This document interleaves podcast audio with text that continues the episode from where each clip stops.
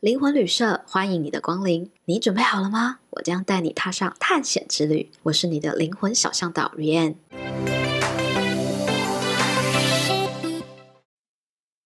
嗨，我是雨宁，我是你的占星师米萨小姐。耶，yeah, 这一集呢，其实我非常期待，因为我一直都很喜欢米萨嘛。然后这一集终于可以来访问你了，想要聊聊。就是关于你的一些部分，跟你的一些阿卡西上面的体验。其实前几集我已经出现过很多次了，不过这集是专门来访问我的经验啦，是吧？对，所以大家对米莎应该不陌生了。但我们这一集专注想要来听听关于米莎。首先，我想要让大家再多认识你一点，可以说说你的背景吗？我是一个呃正直的身心灵工作者，那研究身心灵呃至今已经超过十多年，然后现在就是大家可以去搜寻米萨小姐，就会看到各式各样的内容，这样。嗯，主要在占星跟塔罗。那你是从什么样的机缘会开始去踏上就是占星这个领域？我从小就是觉得我对于人有一种很强烈的直觉。那在学生的时代哦，因为那时候念中文系，就正好有大把大把时间，然后我就会觉得说，我很想要去了解，就是这么这么多代人是用怎么样子的观点来看待这个人世间。我觉得这个人世间它是一个循环，或者说有个规律。那它就像是有一个呃密码。那我们如何去学习这个密码的程式呢？那其实就是我们所谓的占数跟卜数。那我知道那个时候我就是花了一点时间去把这个西方的命理学去做了研究。那那个时候也没有想说我会把它有什么实际上的功用，但没想到却变成我现在的工作。就最开始你接触跟学习的时候，并不是把它当工作，就是为目标，对，对不对？对，就是说我想要去破解这个人世间运作的法则，当时是这样子啦。嗯，哎，那你在就是占星这个领域啊？就是一段时间之后，你对这个产业自己有什么样的观察？呃，我觉得真的是很微妙。呃，当然一开始大家可能会觉得说，怎么可能人只有分十二等份是吧？但是其实你只要人见的够多，你就会发现，其实还真的就是那样 哎。哎、欸，我超认同的，因为我先说我自己，以前是、嗯、呃，我是天秤座嘛，以前我就会觉得说，就是天秤座一整个月出生的人有这么多种，嗯、那我们怎么可能会有？就是很相近的地方，就是人百百种嘛。嗯、但后来就是在我认识的朋友圈里面，我们去核对，就发现其实仍然是有一些大的共同性的。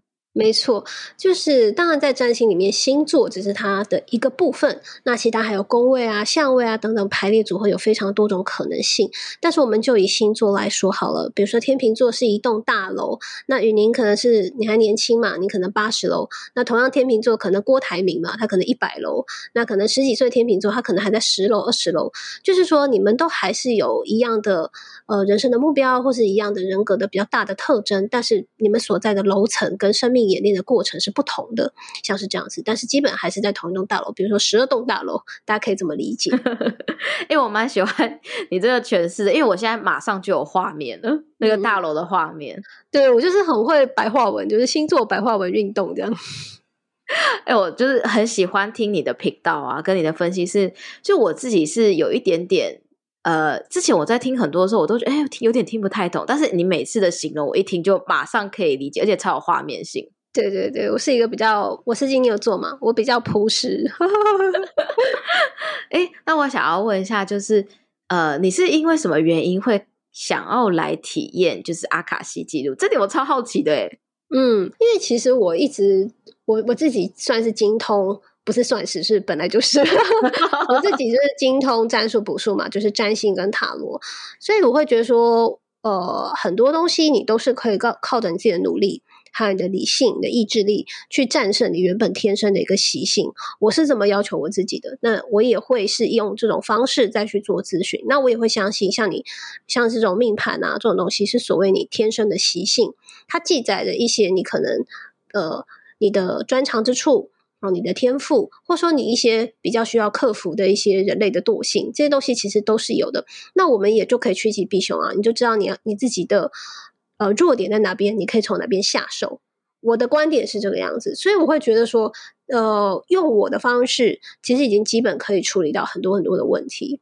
所以我一直以来对于能量类型的 工具工具这样吗？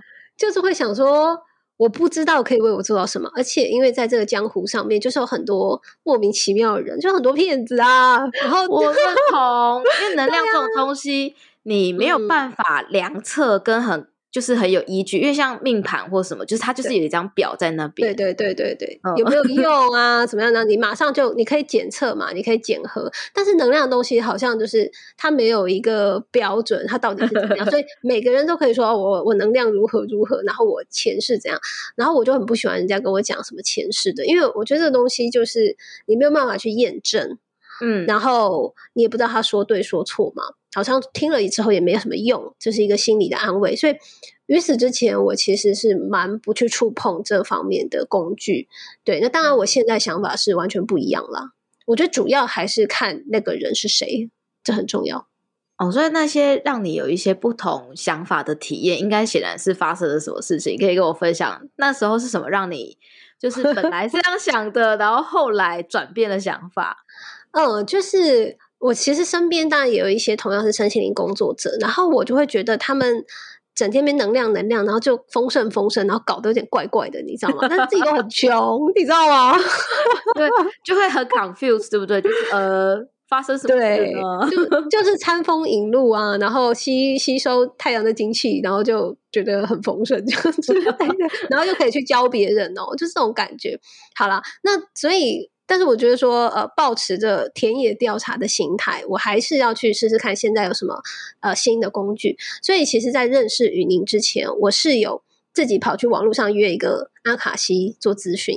我想说，网络上嘛，我也不认识他是谁，然后就随便约了这样。然后那一次的阿卡西的经验是我第算是第零次吧，哇，超级糟糕的。对，就是我想要知道多 amazing。完全就是我所最讨厌的形式，就是不知道在攻下这种感觉。我我方便分享一下到底有多精彩吗？就是比如说，我就问他说：“哦，那我新的事业要如何，会会如何这样？”嗯、然后他就回我说：“那就看你如何去培育他。”然后我就问说：“啊、那我的感情会如何？”他就说。感情每个人都有自己的课题，我想说哇，这不是废话吗？这个这个小学生都会知道，就是 都会有问题。对啊，就是我随便去找一个朋友来帮我，就是解惑都没有讲的，你讲的那么笼统，所以就是要跟我讲一些什么，就是。很含糊啊，然后完全对我来说没有营养的事情，所以那时候我就觉得说，我才不相信我的大师会是这么的没有涵养，我就觉得很生气。我那时候心里就想说啊，果然阿卡西就很烂。我可以理解，就是走进去跟走出来之后，好像人生没有改变任何事情，然后没有发生，就是到底。这一个小时我在干嘛？对，但是我觉得其实这也是一个缘分，因为之后后来就遇上雨宁了嘛。雨宁说你会阿卡西，然后那个时候我想说，嗯，是那个很烂的阿卡西吗？我我到现在还记得我们第一次就是。袒露身份的时候，你那个瞬间的表情，我就说哦，我是一个阿卡西记录阅读师，嗯，然后你就说哦，挑眉这样子，诶，是我知道的那个阿卡西吗？对，但是我直接先跟大家破题啦，就是说雨宁完全是改变了我对阿卡西的想法，我觉得这个工具真的很不错，是跟星盘就是我会的这一些，我觉得完全是不同的方向，然后彼此也可以相辅相成。对，我那时候听到你分享了那一次的经验，我就说：“哦，我告诉你，你一定要来体验看看，因为我觉得我的阿卡西好像跟你体验的好像不是同一个工具。”对啊，其实我后来会觉得也完全不是同一个工具啊，不知道是发生什么事。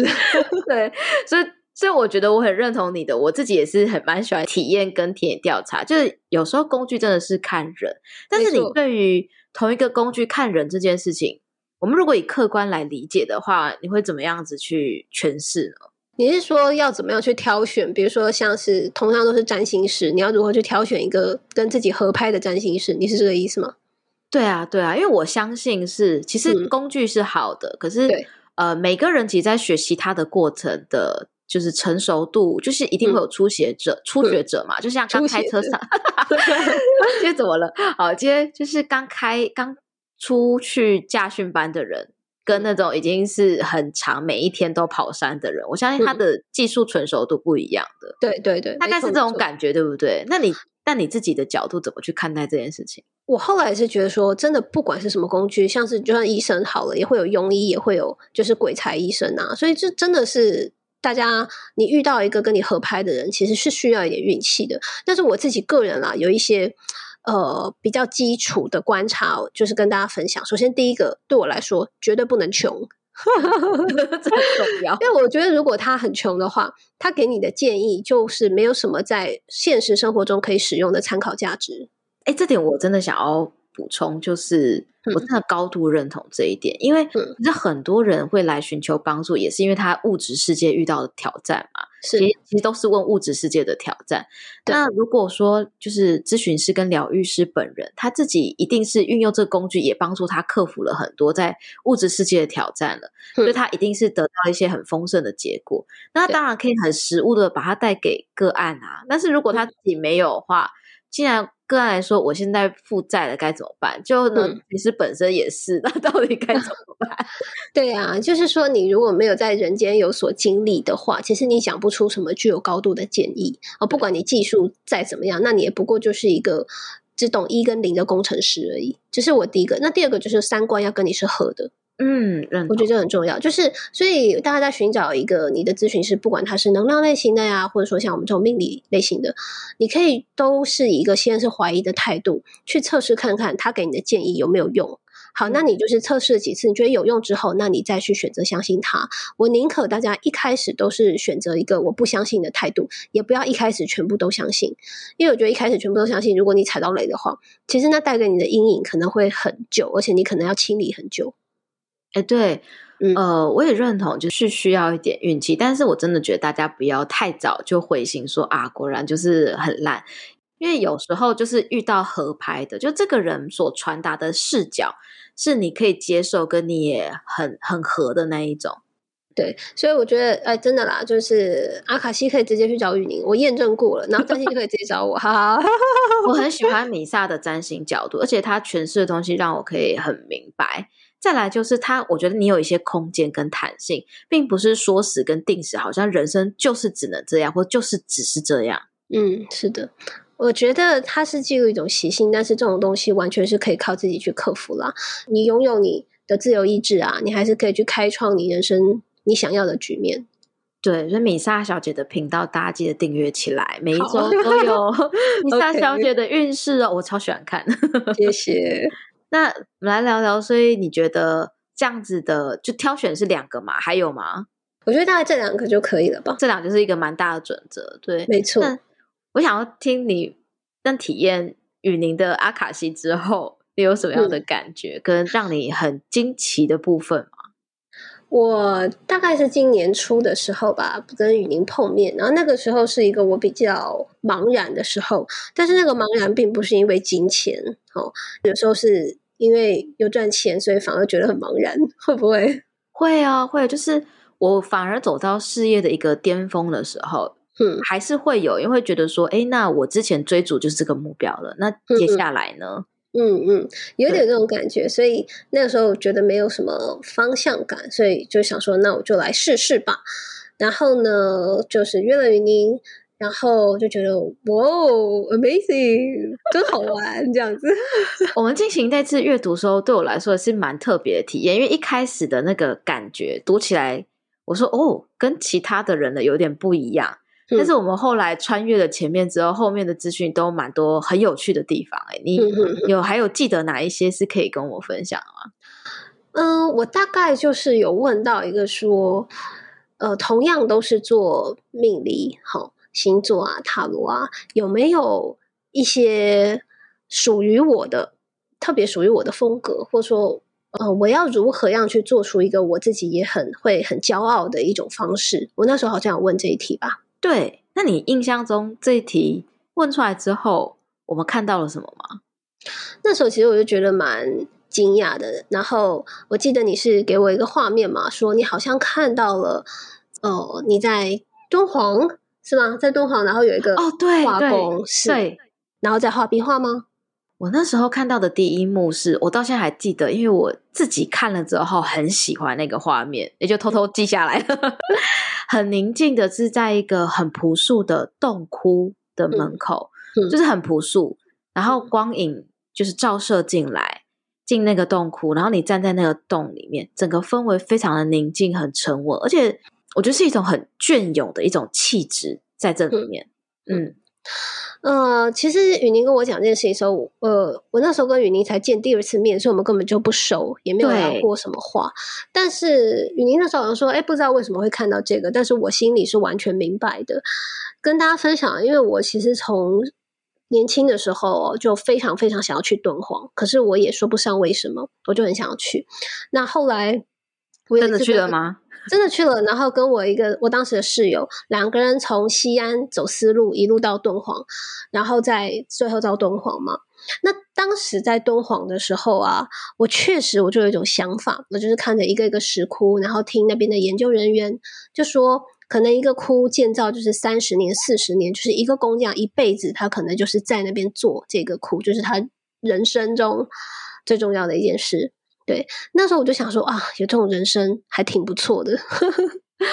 哦，那时候青年放游的时候就已经有这种很深刻的感动了，这样吗？是啊，是啊。那以及呢，在敦煌我有个非常非常深刻的印象，就是说在敦煌莫高窟的旁边有一个研究院。那这个研究院呢，就是记录当时在民国初年，然后有一批学者，他们都是留法留美，然后回到大陆来。然后他们就放弃了，就是高官利禄啊，选择到呃甘肃西北这么荒凉的地方，去放下他们世俗所有的一切，然后去用他们的终身保护这样子人类的遗产。然后当时我就是在这样子的一个记录面前啊，啊、我记得它是一幅画，然后就也是画着敦煌最著名的壁画，然后也画着这些明初的学者，然后我就在那幅画前面就是痛哭流涕，因为我觉得非常非常非常的感动。对呀、啊，就是你想历经了几千百年来，就是一代一代人不断的去传承接力，嗯、就是要把这些东西给留下来。那可是超越自己的呃有限的生命，那个是传承给无限的艺术啊，或者无限的文明的一个宝藏。所以我那时候就觉得好感动啊！天哪，对，这是对我来说一个非常非常的重要的回忆。那你对于守护就是那个文物的那种精神，然后跟使命感是非常有共鸣的，是吗？对，但是我现在回想起来，如果我当年是那一个敦煌的画工，我当时这么这么感动，会不会也是会觉得说，哦，我我我曾经我的作品已经过了这么多年，居然还是有人愿意去接力把它传承下来的这一种，我真的说不上来，我觉得就是一种。对于时间的一种感怀，嗯啊，我大家可以理解，就是那时候我们就是因为你提到说有什么属于你个人的一些风格，是属于你个人，然后我们就跳舞，就说，哎，为什么我会看到这个呃像是敦煌石窟的画面的时候，你就说、嗯、天哪，超震惊的。然后我们就看到，就是你的某一世是这样子的角色，就是你一直守护，就你的认知，嗯。是不是他们的工作就这一生就是可能就只是一个洞窟了？我觉得对我来说，就是我们做的这件事情是呃承先启后，然后也不是为了自己，然后是为了整个文明。对，然后可以放下自己对于小我对于这一生功名利禄的一个追求，我觉得这是一个非常了不起的发心。我这一辈子就是最敬仰的，就是呃保护。呃，历史跟文明的人，其实这个在我的星盘上面是有痕迹的哟。我也说不上来，但是我的星盘上面其实就是呃，有一种非常的怀旧，或者喜欢收 藏，或者说喜欢艺术。我的星盘上面有这样子的痕迹。那我是一个不太买东西的人，我就是很少物质的欲望，但是我确实喜欢历史跟古物、古董。收藏这些东西，我除了就是收藏的东西，其他东西我都比较无所谓一点。所以我在我的星盘当中有看到这样子的一个特性。但是如果追本溯源，或许就是在这一世当这个敦煌化工，一辈子在做这样子的贡献。我觉得或许就是来源于这个地方。所以你也感觉到，当你听到那个关键字的时候，你有按到灵魂的穴道吗？有啊，就是当时 我跟你讲，我跟大家分享，呃，这种所谓前世今生哦，如果你去听人家讲说啊，你前世什么什么，通常是没有感觉的，就是在听人家讲一个别人的事情、故事的感觉。对，但是如果你在阿卡西当中。呃，你听到你前世怎样怎样的时候，那种感觉是，哦，你好像想起来了，对，你知，你知道他在想什么，对。对，那种感觉是完全不同的，并不是别人告诉你，而是说你的生命当中其实有很多很多这样子的痕迹，就是你现在把它串起来，哦，原来是这样。呃，你这样讲起来没有错，诶，就是在读阿卡西的时候，我们通常看的不是整个呃前世啊，我们看的是跟你的刚刚提到的那些议题有关，很直接核心，所以通常听的人都会有像刚刚讲那种感觉，就是哦，我懂他在说什么，哦，就是这样，然后有种好像很深很深的记忆被翻出来的感觉，对，没错，对。这个我蛮喜欢你在那一幕的，到现在我都觉得他带给我的那种画面感，那种很有力量的文明的使命感觉，我觉得那个震动就是是很强壮的，所以大家可能会觉得有点。呃，意外吧，因为我是做星座命理嘛，那给大家的感觉可能都是在琢磨这一块。但是其实我在这一辈子嘛，我也是做过艺术工作者，我也在故宫博物院工作过。我的生命当中确实存有这样子的一个痕迹跟跟渴望。那所以在我一个很茫然的时候，如果我得到这样的讯息的话呢，我就会去想说，如何用我现在的专业，跟我很想要背负的使命，把它逐渐去做结合。这个是我在跟宇宁聊完阿卡西之后，我会开始去思考的一个方向，这是一个新的一个我对自己的一个期许吧。嗯，就是。你会更确定知道自己为什么这么喜欢跟渴望这件事情，然后并且认真去把它想，它的确就是一个你可以去整合起来尝试的一个方向，这样啊？对，这个事情可能我特别乐意做，而且我有使命感，然后可能也是一个我跟别人呃比较有一个巨大区隔的地方，是这样子吗？对，诶，那我们还有哪一些阅读是你想起来觉得蛮有趣，可以跟我们分享的吗？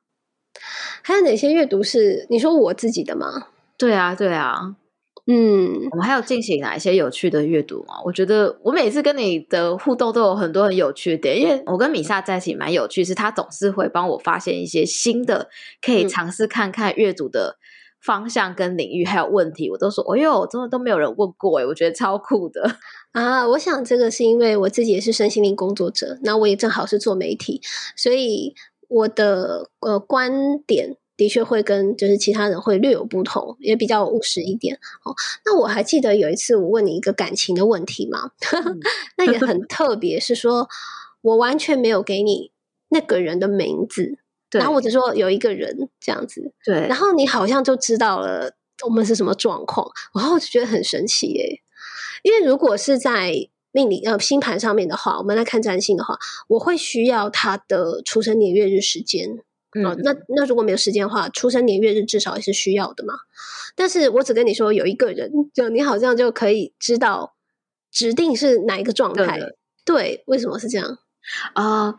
因为阿卡西记录就是。一个人的灵魂资料库嘛，所以当你提到某个人的时候，而且并且你叙述跟他关系上面可能遇到一些挑战，嗯、然后跟一些诶想要理解的部分，我们在关系里面最常问的问题就是：我跟他为什么会有一些挑战啊？那如何可以让我们的关系更和谐？嗯、这是适用在职场、亲情、朋友、感情，所有的对象都可以。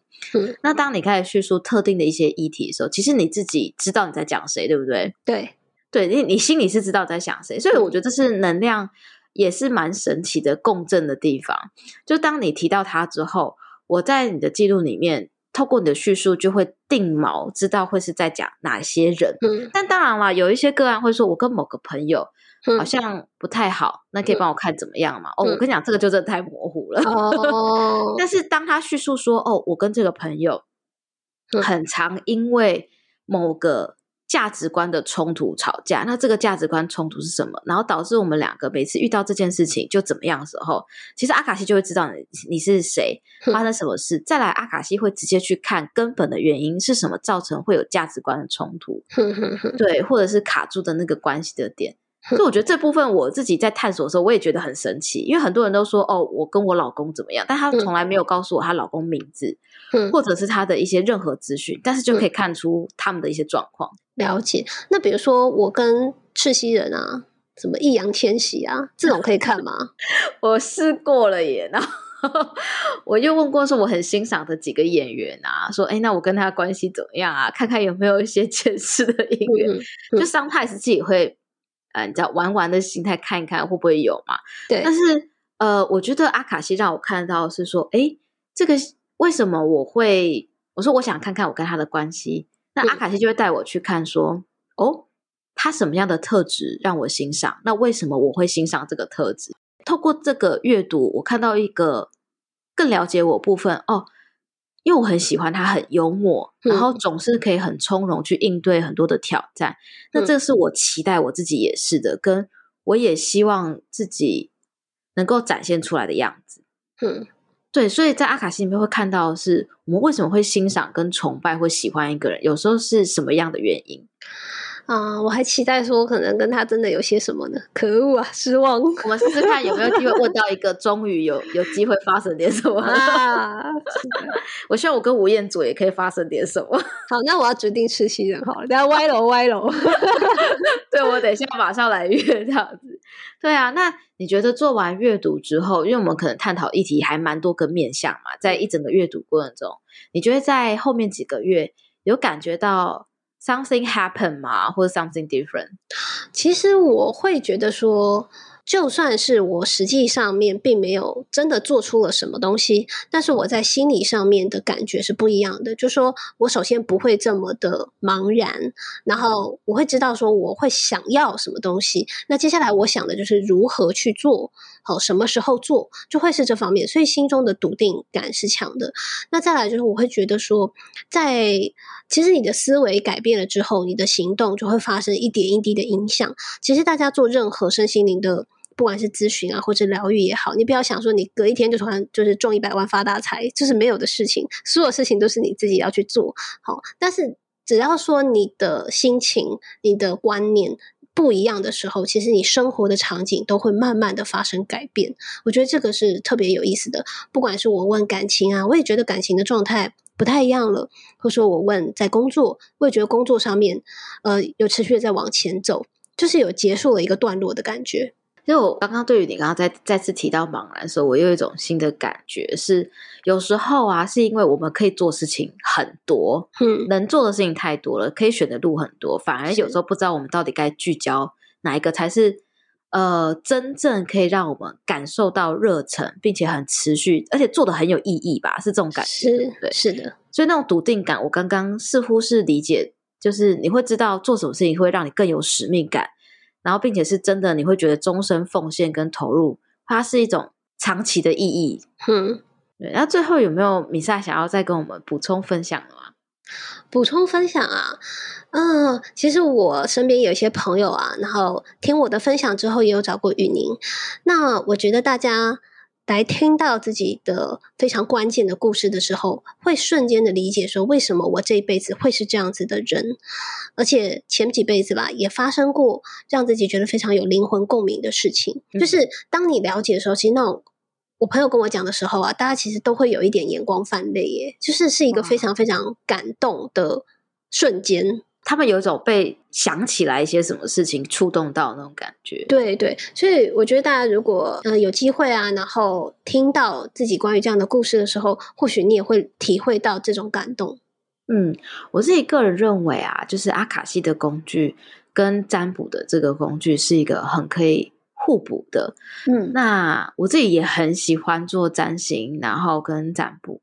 那你觉得占星跟占卜提供的面向会是什么样子的？我觉得像是占星占卜，它就是用在你现世，对 对，对，要去做决策，然后要去做规划，尤其是长时间的调整一些自己细部的做法，这个都非常的有帮助。嗯、对，但是我们至于说去看一件事，它就就没有那么强烈的一个故事性。嗯，所以对我来说，它是一个很好用的工具。然后去了解你自己的行为模式啊，然后呃，现在流年怎么样子？你应该要回避哪些事情？这些东西都很好用。对，就是这样。我听起来，其实像占星的工具，我觉得很像是提供一个地图，它给了一个很好的轮廓跟方向。对，比如说这十年会怎么样，今年会如何？嗯，我们可能会有哪一些人格特质跟采取行动的惯性？对，对。然后比如说像天秤座的人，在人际关系上面的特质就是很明显嘛，嗯、就是对对对，就是那样子，就是就大家知道的那样。对，就这这是真的，这样这是我的一些惯性。所以我自己很喜欢透过占星或是在命盘里面去理解我的一个架构，嗯、然后我可以从这个架构的基础上面，会很具体到我可以怎么去往深更去探索，运用阿卡西工具里面可能去做一些补充的一些资讯，让我知道为什么我会有这样子的行为，为什么会有这样子的特质。对，我觉得就是在呃占星工具里面，光是说你什么时候啊流年比较不适合投资，你先要收回来，光是这个就很好用了，好不好？好用，我都是一 个这个，啊、比如说今年真的是不要投资太大，因为我自己创业，就是有时候都会有投资一些项目嘛，嗯，那我就会看流年说，哦，今年不要花太多钱，我就会对，可能小额，我就发现，嗯，真的好险没有。投注太多，没有加码。对，就的大方向来说，就是趋吉避凶了。趋吉避凶就是很好用啊。那最后，我想要请米萨分享一下说，说大家可以怎么找到你，以及什么样子的服务内容，你可以提供给大家的。哦，大家可以去 YouTube 上面搜寻米萨小姐，你就会找到我的频道“米萨小姐星座塔罗”。当然，我也有 IG，然后也有粉丝专业，所以大家搜寻“米粒的米披萨的萨米萨小姐”就可以找到我了。那我这边的话呢，要找我占星咨询或者塔罗咨询都 OK。占星的话，就是人生大格局，然后你要去呃了解你自己人的个性啊，或者说关键时刻发生在哪边。那塔罗的话，就是细部人事物的一些分析，那这些都是我可以为你服务的。好好好学校有一个我开的线上的塔罗课，叫做米萨小姐塔罗课啊，推开生命的灵性之门。那这个课就很便宜，才一八八零，然后就把你塔罗牌就学到会。推荐几个朋友上了，然后上完之后，我觉得他也蛮认真练习，之后已经开始可以帮别人咨询了耶。嗯，因为我就是讲话非常的浅白，然后我也不会高来高去的，所以我觉得我讲一件东西就是很容易把它讲的浅显易懂。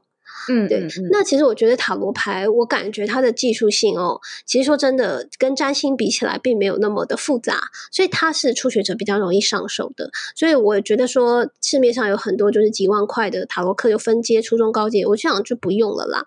我觉得塔罗牌就是重点是你把这个牌面全部都非常的了解之后，最重要的是你的素质。你的灵性素质，然后你要去练习，那这个都是有写在就是我的课程当中，我有特别编列一节，请大家去培养自己灵性素质的章节，我觉得那个很重要，因为我觉得牌只是一个门槛，能够解决问题的是你这个人，嗯，你借由牌能不能去解决你咨询者的问题？对对，所以像比如说我有很多的案主，他们可能是就是企业家或是大老板。但是我可以用他们的语言去说服他们，就是尽管我比他们可能年轻二十岁，对吧？嗯、这个就是你的历练，对，是啊，那个是你的问题，所以你这个人还是需要磨练，跟你的牌一样，跟你的解牌的方式，他的确是需要靠累积的。不过你会提供学员一些方向，知道可以怎么去建立这样子的经历跟累积，对不对？对，一般而言，可能就是会讲牌吧，牌阵可能就差不多了吧。我觉得那个是基本的啦，对，还会再加一个章节、嗯、跟大家分享。我们会把这个连接啊放在我们的叙述地方，欢迎大家可以去呃追踪我们的米莎小姐，然后订阅她的频道，是、嗯、哦，线上课程耶上起来就是现在待在家里的时间多了，真的是给自己学点东西吧。呃，而且我觉得塔罗牌是一个很日常，可以陪伴自己，有时候有一些小小的一些。点啊，你可以透过翻牌、嗯、自己去做一些验证，跟去解决一些小小的茫然跟焦虑。没错，而且塔罗牌里面有很多的神话符号或者是元素，嗯、其实你学起来，其实你在其他的身心灵世界都可以是畅通无阻。你会得到一个入门卷，你看什么东西都容易懂，因为底层是相同的。嗯，哎、欸，我觉得我喜欢这个观点。跟我觉得这样子的呃帮助，这样子对，我就是人生智慧王，谢谢。